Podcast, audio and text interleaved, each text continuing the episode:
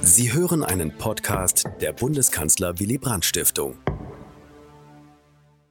Vielen Dank für die einleitenden Worte und vielen Dank auch nochmal an alle Beteiligten dieser Veranstaltung. Es waren eine ganze Menge, die sich da im Vorfeld äh, eingebracht haben. Ich freue mich sehr, hier heute sprechen zu können und dieses Buch Fantastische Gesellschaft, das ich zusammen mit Clemens Böckmann herausgegeben habe, vorzustellen und dann hoffentlich in ein Gespräch darüber zu kommen mit ähm, den PodiumsteilnehmerInnen, aber auch mit Ihnen allen. Ich werde also erstmal ähm, etwas zum Hintergrund und Entstehung des Buches erzählen. Das ist, glaube ich, wichtig, weil sich das nicht von selbst erklärt. Ähm, und dann werde ich im zweiten Teil ein paar Worte zur Interpretation, also auch die ähm, Interpretation, die Clemens Böckmann und ich gemacht haben in unserem Essay, das in dem Buch enthalten ist, und ähm, ja, einige Thesen dazu vorstellen. Also zunächst ein paar Worte zum Hintergrund und zur Entstehung dieses Buches. Eine zentrale Figur, in die ich, glaube ich, erstmal einführen muss dafür, ist Wolfgang Seibert. Einigen ist Wolfgang Seibert vielleicht hier noch bekannt als Figur, die in Norddeutschland sehr aktiv war, als ehemaliger Vorsitzender der jüdischen Gemeinde Pinneberg nördlich von Hamburg. Dieses Amt hatte er ungefähr 15 Jahre lang inne. Wolfgang Seibert war ebenfalls bekannt für eine progressive linke Politik, teils auch innerhalb der jüdischen Gemeinden. Es gab zum Beispiel ähm, eine Aktion in Pinneberg in der Synagoge, dass er einem muslimischen Geflüchteten aus dem Sudan dort Synagogenasyl gewährt hat. Ich habe mit Wolfgang Seibert und mit einem weiteren Protagonisten, Klaus Roja aus der Schweiz, insgesamt circa 15 Veranstaltungen gemacht, unter anderem auch in Lübeck. Das habe ich nochmal nachrecherchiert für die Veranstaltung heute im Juli 2016 in der Diele.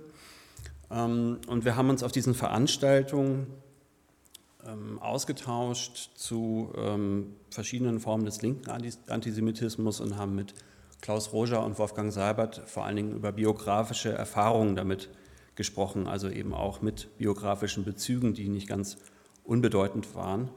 Und daraus ist dann 2017 ein Buch entstanden, wiederum, das ich rausgegeben habe, das heißt äh, Verheerende Bilanz und ist so eine Art Collage dieser Veranstaltung, also so eine Zusammenführung, ähm, 2017 erschienen.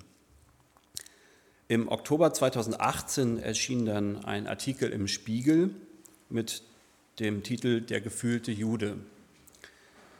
Und ähm, dieser Artikel ähm, ja, behandelte auf sechs Seiten die Lebensgeschichte und die biografischen Splitter von Wolfgang Seibert, die sich als größtenteils falsch herausstellten.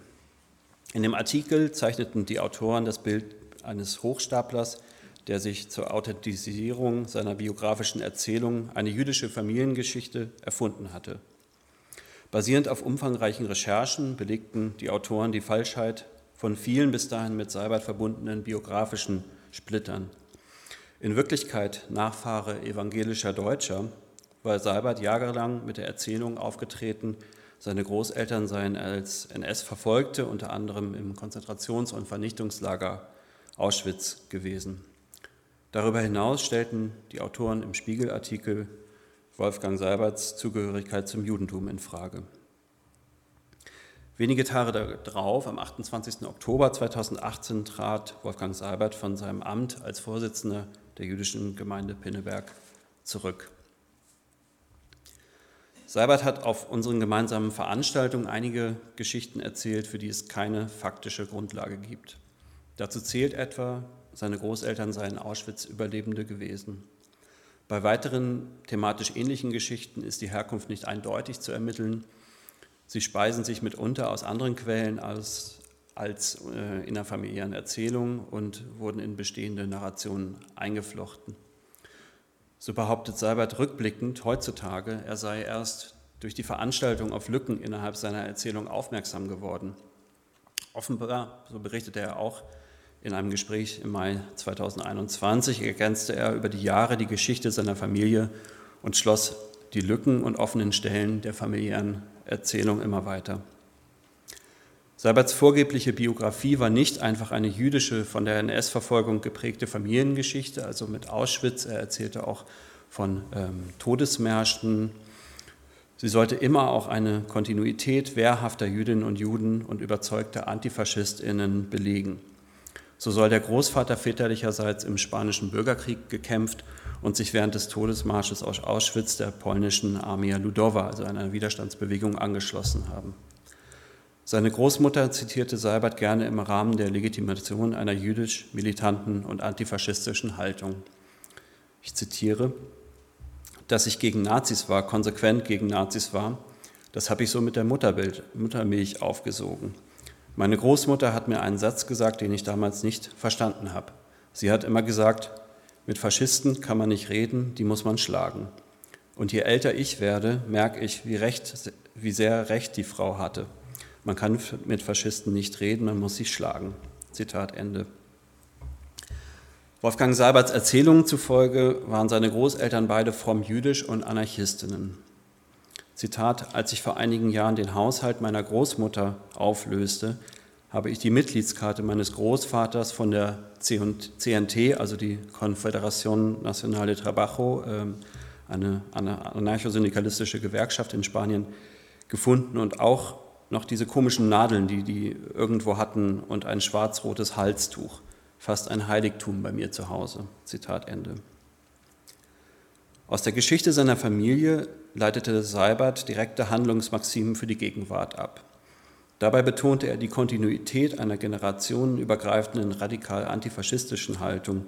Die Verfolgung der Großeltern setzte sich in ihm fort. Somit begründete Seibert sein Handeln in einer Verantwortung den eigenen Familienangehörigen gegenüber.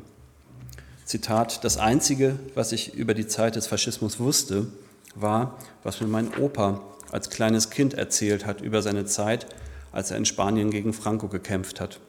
Das war das Einzige, was ich über Faschismus, über die Sache wusste. Eigentlich gar nichts. Zitat Ende. Stets präsentierte Seibert Grundzüge seiner politischen Haltung als integralen Bestandteil der eigenen Identität. Immer wieder wurden dabei Korrelationen und Bezüge zwischen seinen Erfahrungen und der Geschichte seiner Großeltern hergestellt.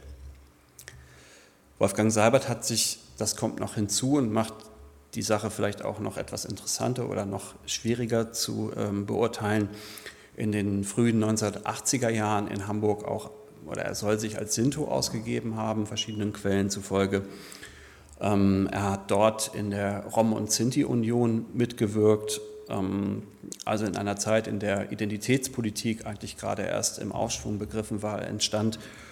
Und ähm, ja, man könnte auch diskutieren, wie viel eigentlich gesamtgesellschaftlich damals mit so einer Stellung als vermeintlicher Sinto ähm, zu gewinnen war.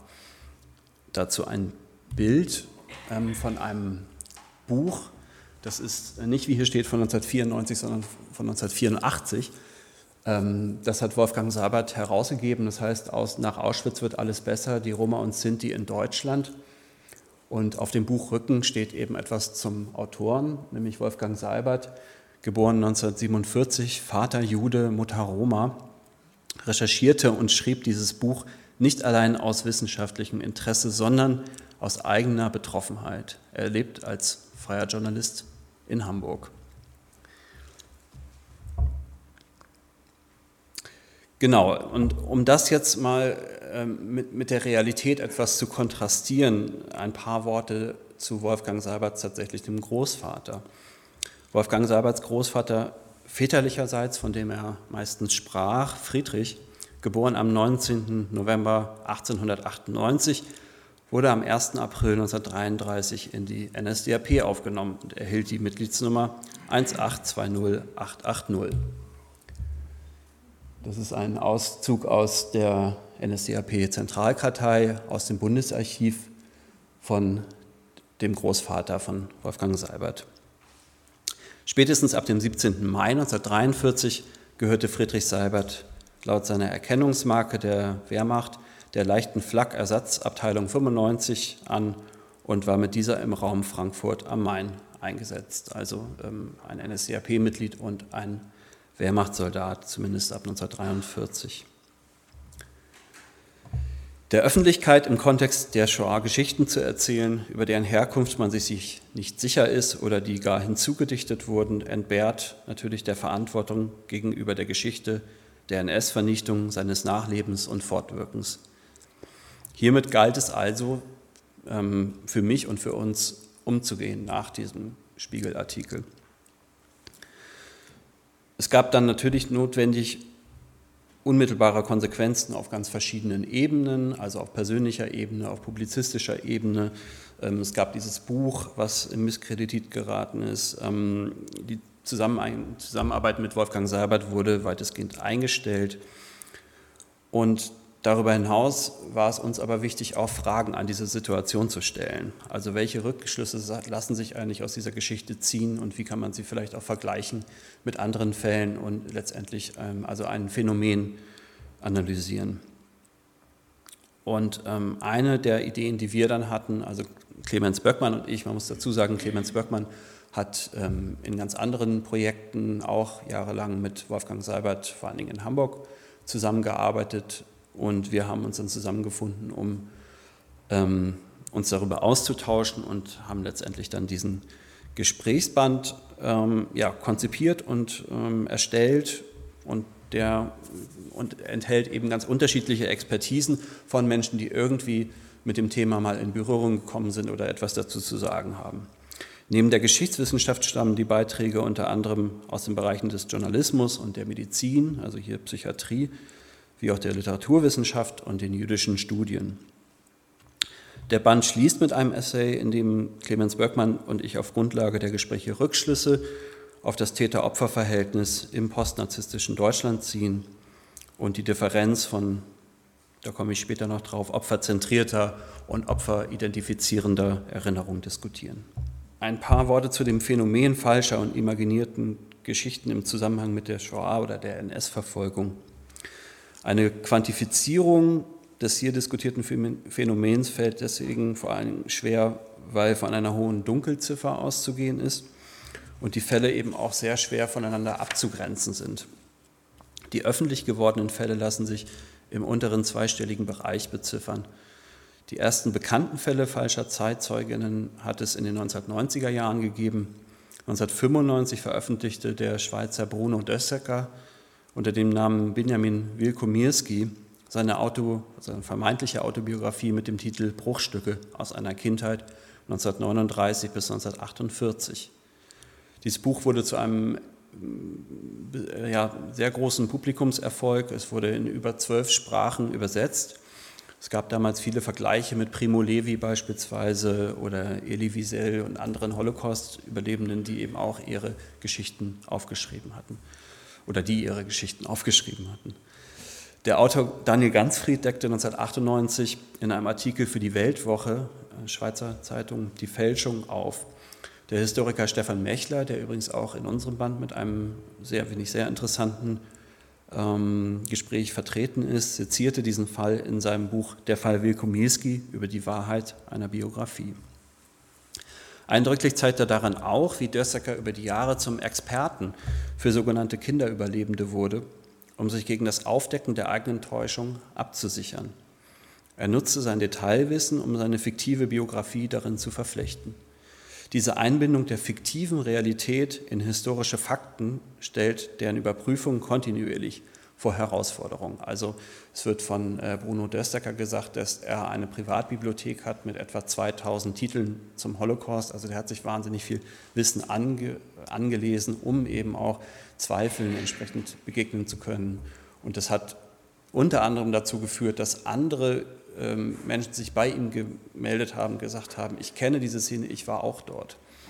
Also das sind so Ketteneffekte, die dabei zustande kommen können verschiedene Fälle, in denen das eigentliche oder das eigene politische Handeln durch, äh, genau, es, es gibt ganz unterschiedliche verschiedene Fälle, in denen das eigene politische Handeln durch die Zugehörigkeit zum Judentum eben untermauert wurde. Also Irene Wachendorf und, oder Edith Lutz sind Beispiele für ähm, vehemente anti-israelische Aktivistinnen, die eben das äh, ja, benutzt haben, eben zu sagen, ähm, ich bin Jude, deswegen habe ich das Anrecht darauf, Israel derart äh, harsch zu kritisieren oder das so vertreten haben. Ähm, dann gab es den Fall von Peter Loth beispielsweise in, äh, vor wenigen Jahren jetzt, der als Nebenkläger im Stutthof-Verfahren aufgetreten ist, also zum ähm, Konzentrationslager Stutthof. Ähm, bei dem war es so, dass er die Geschichte, die eigene äh, Familiengeschichte eigentlich nur abgeändert hat. Also seine Mutter war in der Tat im KZ Stutthof inhaftiert, aber sie war nicht, wie er erzählt hat, Jüdin und es gab dort auch keine Gaskammern, wie er erzählt hat. Ähm, also das ist eigentlich ein interessanter Fall, weil ähm, das gar nicht ganz falsch ist, dass es da eine, einen Verfolgungshintergrund gab. Ähm, es musste aber dann irgendwie die Gaskammer sein. Seine, offenbar musste seine Mutter auch Jüdin sein. Und das Interessante an dem Fall ist, dass Peter Loth ähm, öffentlichkeitswirksam im Gerichtssaal dem Angeklagten äh, vergeben hat oder ihn umarmt, umarmt hat, also eine Versöhnungsgeste, ähm, was dann sehr breit rezipiert worden ist in der Presse. Einigen ist vielleicht auch Marie-Sophie Hingst bekannt, die ebenfalls 2019, glaube ich, vom Spiegel enttarnt wurde und sich kurz darauf das, Neben, das Leben nahm. Marie-Sophie Hingst hat unter anderem 23 falsche ähm, Eingaben gemacht in der Gedenkstätte Yad Vashem in Jerusalem über vermeintliche äh, ehemalige Familienangehörige und einen sehr viel gehörten Podcast auch gemacht dazu. Dann gibt es noch die Fälschung von Dokumenten der bekannteste Verleih, äh, vielleicht ähm, das Beispiel der Hitler-Tagebücher, die vermeintlichen Hitler-Tagebücher, die 1983 im Stern veröffentlicht wurden und sich als Täuschung herausstellten. Einigen ist vielleicht auch der Film Stonk bekannt, der äh, auf dieser Geschichte basiert. Und ähm, es gab auch in den letzten Jahren vermeintliche Aufzeichnungen eines jüdischen Häftlings, Arztes unter Bengele, die ähm, Bogdan Musial, einem Historiker, zur Veröffentlichung angeboten wurde und sich noch in diesem Prozess vor der Veröffentlichung ähm, zum Glück, muss man sagen, als Fälschung herausgestellt haben. Gut, ich komme dann zu einigen ähm, Interpretationen und Thesen dazu. Ähm, ja, wir befinden uns mit diesem Phänomen falscher und imaginierter äh, Geschichten immer im Spannungsfeld zwischen Individuum und Gesellschaft. Das ist auch mit Wolfgang Seibert so. Ähm, uns war es in dem Gesprächsband hier sehr wichtig, über ein gesellschaftliches Phänomen zu reden und das geht aber gar nicht, ohne über den konkreten Fall auch zu sprechen oder den erstmal zu erläutern und auch über die Person selber zu sprechen. Auf der Ebene des Individuums gibt es natürlich psychologische Aspekte. Ähm, dazu zählt der familiäre Hintergrund. Und ähm, in, in, diesen Fällen ist es auch immer wieder die Kindheit, die da ähm, naheliegenderweise eine Rolle spielt beim Empfinden dieser Geschichten. Das war bei Benjamin Wilkomirski zumindest nachweislich der Fall. Ähm, in der Öffentlichkeit kursieren häufig Interpretationen, ähm, jemand sei also ein Krimineller eben und tue das deswegen, also Krimineller als äh, ja, im Sinne einer essentialistischen Eigenschaft. Ähm, jemand sei eben lebenslanger Betrüger, wie das bei Wolfgang Seibert gesagt wurde, oder auch Hochstapler. Wir haben in unserem Gesprächsband einen Interview oder ein Gespräch mit Hans äh, Stoffels, der ähm, ja, Psychiater und Psychotherapeut in Berlin ist und der sich mit der von ihm sogenannten Pseudologie beschäftigt. Und ich zitiere ihn hier mal. Der, die Pseudologin, ist eine Person, die in ihrer Fantasiewelt verbleibt. Sie möchte nicht zurückkehren in die Wirklichkeit. Dabei hat sie eine besondere Fähigkeit, die sie auszeichnet, eine besondere Fähigkeit, ihre Fantasie auch anderen zu vermitteln. Sie besitzt, so können wir sagen, ein künstlerisches Talent. Bei ihr erkennen wir, dass sie nicht nur ihre Fantasiegeschichten anderen Menschen aufdrängt und sie damit vereinnahmt, sondern dass sie auch selbst an die eigenen erfundenen Geschichten glaubt, sodass Pseudologie eine Mischung ist aus Betrug und Selbstbetrug. Zitat Ende. Ja, es gibt weitere ähm, Stichworte, mit denen wir uns vielleicht später noch beschäftigen können beispielsweise die Mythomanie, also das zwanghafte Lügen oder auch das äh, ja, False Memory Syndrome, also eine sogenannte Pseudo-Erinnerung, die teilweise äh, in Psychotherapien entstanden ist. Ja, und es gibt auf der anderen Seite die gesellschaftliche Komponente. Denn es gibt immer auch ein, eine Öffentlichkeit und ein Publikum, das die Geschichten bereitwillig antizipiert. Und das zeigt eben auch, dass ähm, es ein gewisses Bedürfnis nach diesen falschen Geschichten gibt. Wir haben uns in dem Essay unter anderem ja, historisch spezifischen Opferrollen in der deutschen Gesellschaft ähm, oder den deutschen Gesellschaften seit 1945 gewidmet als, ein wesentlicher, als eine wesentliche Voraussetzung ähm, dieses Begehrens auch. Ähm, also beispielsweise, dass man sich sehr schnell auch nach dem Krieg stilisiert hat als Opfer von Bomben, Flucht und Vertreibung. Und das hat Kontinuitäten, die äh, weit vor 45 äh, zurückgehen, auch vor 33, die aber nach 45 eine ganz spezifische Ausprägung erhalten haben. Es gibt gesellschaftlich ein Begehren, auf der Seite der Opfer zu stehen oder sich eben dazu zu machen. Und man könnte da natürlich auch darüber diskutieren, ob das schon ein Erfolg der Bildungsarbeit ist, denn es heißt ja erstmal, dass Menschen nicht auf der Seite der Täter stehen wollen, sondern das Bedürfnis haben, auf der Seite der Opfer zu stehen. Also in dem vielleicht einigen, bekannten, äh, einigen von euch bekannten Buch ähm, Opa war kein Nazi wird das beispielsweise so verhandelt. Ähm, ja, wir betrachten auch also potenziell diese ähm, falschen Geschichten, äh, die Opfergeschichten als eine Spielart der Schuldabwehr. Ähm, in ihrem Drang, sich mit den Opfern zu identifizieren, entsprechen Hingst, Loth, Seibert, Wilkomirski und andere dem Bedürfnis der breiten Gesellschaft, sich der historischen Verantwortung zu entziehen. Und hier vielleicht ein paar Zahlen der sogenannten MEMO-Studie, also multidimensionaler Erinnerungsmonitor, eine Studie, die seit 2017, glaube ich, an der Uni Bielefeld durchgeführt wurde und ähm, das ist aus der 2018 veröffentlichten Teilstudie. Da wurde gefragt, waren Vorfahren von Ihnen unter den Tätern des Zweiten Weltkriegs, also wohlgemerkt nicht Nationalsozialismus, sondern Zweiter Weltkrieg. Ähm, und das bejahen 18 Prozent und 69 Prozent sagen Nein. Waren Vorfahren von Ihnen unter den Opfern des Zweiten Weltkriegs, das bejahen 54 Prozent 38 ähm, Prozent sagen Nein und ähm, auch eine sehr interessante äh, Zahl haben Vorfahren von ihnen während des Zweiten Weltkriegs potenziellen Opfern geholfen, also beispielsweise Juden versteckt.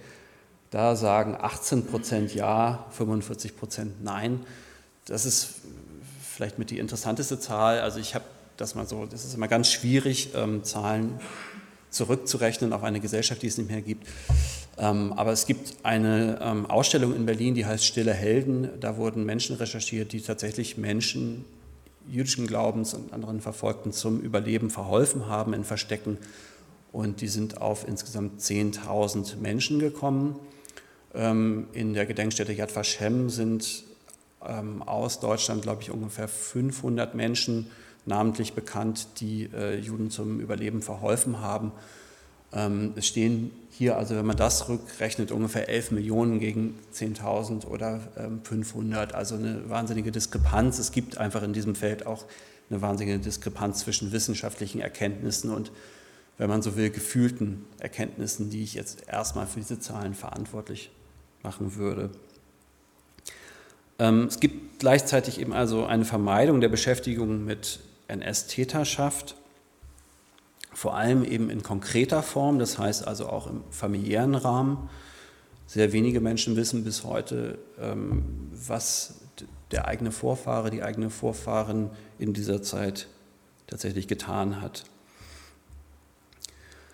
Gleichzeitig haben Überlebende der NS-Verfolgung, tatsächliche Überlebende, jahrzehntelang dafür gestritten, gehört zu werden und beispielsweise gedenken zu können. Also das ist, ähm, wenn man jetzt ein lokales Beispiel nehmen will, ähm, in, der KZ-Gedenkstätte Neuengamme oder dem ehemaligen KZ Neuengamme der Fall gewesen, wo wirklich ähm, das bis 2008 nicht möglich war, alle äh, Teile des Geländes zu betreten für diejenigen, die dort gedenken wollten. Ähm, vielmehr noch ist dort ja auch eine Justizvollzugsanstalt ähm, gebaut worden auf diesem Gelände. Und das wurde auch noch damit äh, begründet, man ähm, vertrete ja eine andere Auffassung von, von Strafen äh, in dieser Zeit. Also es ist, ähm, das muss man immer, glaube ich, dazu sagen, es ist teilweise äh, jahrzehntelange Ignoranz und bis hin zu Feindseligkeit gewesen, die, mit denen äh, die Überlebenden auch zu kämpfen hatten oder auch diejenigen, die sich eben engagiert haben für eine Auseinandersetzung mit der NS-Vergangenheit. Ja, gleichzeitig gab es natürlich in den, besonders seit den 80er Jahren, eine starke Veränderung im Umgang mit Zeitzeugenschaft. Also äh, Zeitzeugen entstehen eigentlich auch immer erst mit einer gewissen Distanz zum historischen Ereignis, denn direkt nach einem Ereignis ähm, würden die wenigsten auf die ähm, Idee kommen, Zeitzeugeninterviews zu machen. Es ähm, entsteht meistens in der Situation des Mangels. Also äh, wenn man einfach feststellt, diese Menschen werden alt und können irgendwann nicht mehr erzählen. Also in den 90, 80er Jahren haben ja sehr viele Geschichtswerkstätten auch damit begonnen, Zeitzeugen zu interviewen. Und ähm, daraus entwickelt hat sich natürlich eine viel größere Sparte der, der Oral History teilweise bis in, in, in äh, ZDF-Produktionen hinein und darin wieder auch eine, äh, ja, eine, Verbreitung von bestimmten Inhalten, aber bei lang nicht äh, von allen, sondern von ganz bestimmten ähm, Erzählungen. Ähm, es gab also ja, den, den Eingang von bestimmten Erzählungen in das kollektive Gedächtnis. Gleichzeitig ist das Bild von NS-Verfolgung bis heute sehr verengt ähm, wenn wir beispielsweise ähm, nochmal auf die Memo-Studie schauen, die neueste, äh, jetzt 2022 erschienene Studie, da wurde gefragt, mit welchen Ländern auf der Karte die Menschen ähm, die NS-Verfolgung assoziieren und ich glaube 0,3 Prozent haben die Ukraine genannt und 0,1 Prozent äh, das heutige Belarus. Also ähm, ne, auch an, da zeigt sich, dass, ähm, äh, dass das Bild eigentlich sehr eng geführt ist und ähm, es hat sehr, sehr viel Zeit gebraucht und es braucht eigentlich heute immer noch viel ähm, Anstrengung von Historikerinnen, immer wieder darauf hinzuweisen, dass die allermeisten Menschen ähm, oder die meisten Jüdinnen und Juden in äh, der ehemaligen Sowjetunion vor Ort erschossen wurden. Also in der Ukraine macht das 80 Prozent aus und nicht etwa in Auschwitz äh, vergast wurden. Also das sind so ähm, Beispiele dafür, ähm, wie sich bestimmte Chiffren eben auch festsetzen. Also gerade Auschwitz ist als Chiffre wahnsinnig äh, prägend. Ähm, und auch da stecken natürlich Kämpfe dahinter, dass erstmal an, also dass es überhaupt eine Anerkennung von der Verfolgung gibt. Und gleichzeitig wird sich heute eben nur mit bestimmten Dingen äh, identifiziert oder mit bestimmten Personen identifiziert und mit anderen nicht. Das ist ähm, auch eine sehr äh, westlich geprägte Sicht auf die Dinge oder westeuropäisch geprägte Sicht auf die Dinge. Also ähm, ich würde sagen, zum Beispiel Anne Frank ist ähm, doch sehr vielen Menschen bekannt, wohingegen ja, wahrscheinlich äh, kaum jemand ein, eines der 650 abgebrannten Dörfer in der Ukraine aufzählen könnte oder dort auch Betroffene benennen könnte. Ja, sich auf diese Weise mit den Opfern oder Verfolgten zu identifizieren, bedeutet eben auch gerade nicht, sich umfassend und empathisch mit deren Lebens- und Leidensgeschichten sowie ihren Forderungen beschäftigt zu haben. Der Schluss liegt nahe, dass es sich bei der vielfach postulierten Opferzentrik tatsächlich um eine komplexe Variante der Täterzentrik bzw. Selbstzentrik der Täternachfahren handelt. Das bedeutet, dass die Art und Weise, wie sich mit den Opfern beschäftigt wird, vor allem den Bedürfnissen der Täternachfahren an den orientiert ist, anstatt sich umfassend auf die ambivalenten Erfahrungen überlebender Opfer und Nachfahren wie auch ihre Forderungen einzulassen. Ähm, genau, dazu zählt eben auch, dass äh, ja, bestimmte glatte Geschichten, ähm, auch versöhnliche Geschichten wesentlich gefragter sind als gebrochene Geschichten oder auch, das hat ähm, Achim Dörfer äh, vor kurzem in einem sehr guten Buch, das heißt, ähm, irgendwer musste die Täter ja bestrafen, gut herausgestellt, dass gerade die Geschichten ähm, von äh, Rachebedürfnis seitens äh, Jüdinnen und Juden eben äh, weniger attraktiv erscheinen im Zusammenhang. Gut, dann komme ich abschließend noch mal kurz ähm, auf einen lokalen Aspekt vielleicht zu sprechen. Die Politikwissenschaftlerin und Kuratorin Dr. Claudia Fröhlich betonte kürzlich gegenüber den Lübecker Nachrichten, in der durchaus lebendigen örtlichen Erinnerungskultur in Lübeck werde die Rolle von Lübeckern als NS-Tätern und Mitläufern kaum thematisiert. Und ähm, ja, gerade die Besonderheit von Schleswig-Holstein als ähm, als Ort oder als, äh, als Gegend, in der sich eben sehr, sehr viele hochrangige Nationalsozialisten und bedeutende äh, ja, NS-Führungsfiguren auch gesammelt haben nach dem Krieg und sehr äh, auf eine oder andere Weise ja auch präsent waren, ähm, hat der Historiker Uwe Danker jetzt kürzlich in der ähm, fundierten Studie nochmal herausgegeben. Aber äh, ja, wie steht man heute zu jemandem wie Heinz Reinefahrt, SS-Gruppenführer, Generalleutnant der Waffen-SS und Polizei, der bei der Niederschlagung des Warschauer Aufstands beteiligt war und später Abgeordneter des Schleswig-Holsteinischen Landtages und Bürgermeister von Westerland auf Sylt wurde? Oder Richard Beer, der zweite Kommandant von Auschwitz, der es schaffte, 15 Jahre lang im Sachsenwald sich zu verstecken, also zwischen hier und Hamburg oder Hinrich Lohse, der ehemalige Reichskommissar Ostland, der unbescholten in Schleswig-Holstein lebte. Oder aber der SS-Sturmbannführer Franz Christoffel, wohnhaft in der Ziegelstraße 45 in Lübeck. Franz Christoffel ähm, war auch SS-Sturmbannführer, enger Kollege Max Paulis, dem äh, späteren Kommandanten des KZ Neuengamme, war auch im KZ Stutthof mit ihm zusammen zugegen. Später am Ausbau der sogenannten Durchgangsstraße 4 in der Ukraine mit äh, ja, dem Zugriff auf Zwangsarbeit äh, beteiligt. Er verstarb vor Anklage am 3. September 1965 in Lübeck. Man könnte sich auch fragen, welche Rolle die Frau Erich Kochs, des Reichskommissars Ukraine, in der Zeit des Krieges, aber auch danach hatte. Ähm, die in der Höchststraße 59 bis 61 lebte, bis sie mit 1962 äh, hier verstarb. Also ich glaube, es gibt ja eine Menge Fragen, die äh, wir hier weiter diskutieren können, ähm, was die Erinnerungskultur und ihren vermeintlichen Erfolg angehen. Ähm, zusammenfassend, der Blick auf das Individuum, seine Prägungen und Bedürfnisse liefert häufig wichtige klärende Erkenntnisse zu diesem Phänomen. Zu diesem Phänomen falscher und imaginierte Geschichten gehören aber auch immer darüber hinausgehende kollektive Aspekte. Dass diese meist weniger Beachtung finden, könnte unter anderem darin begründet sein, dass viele Menschen sich davon angesprochen fühlen und die negativ besetzten Begehrlichkeiten der Fälschenden nicht ausgelagert werden können. Danke.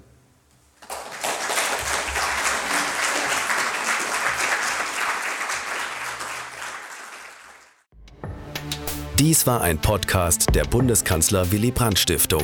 Für mehr besuchen Sie uns auf www.willy-brandt.de.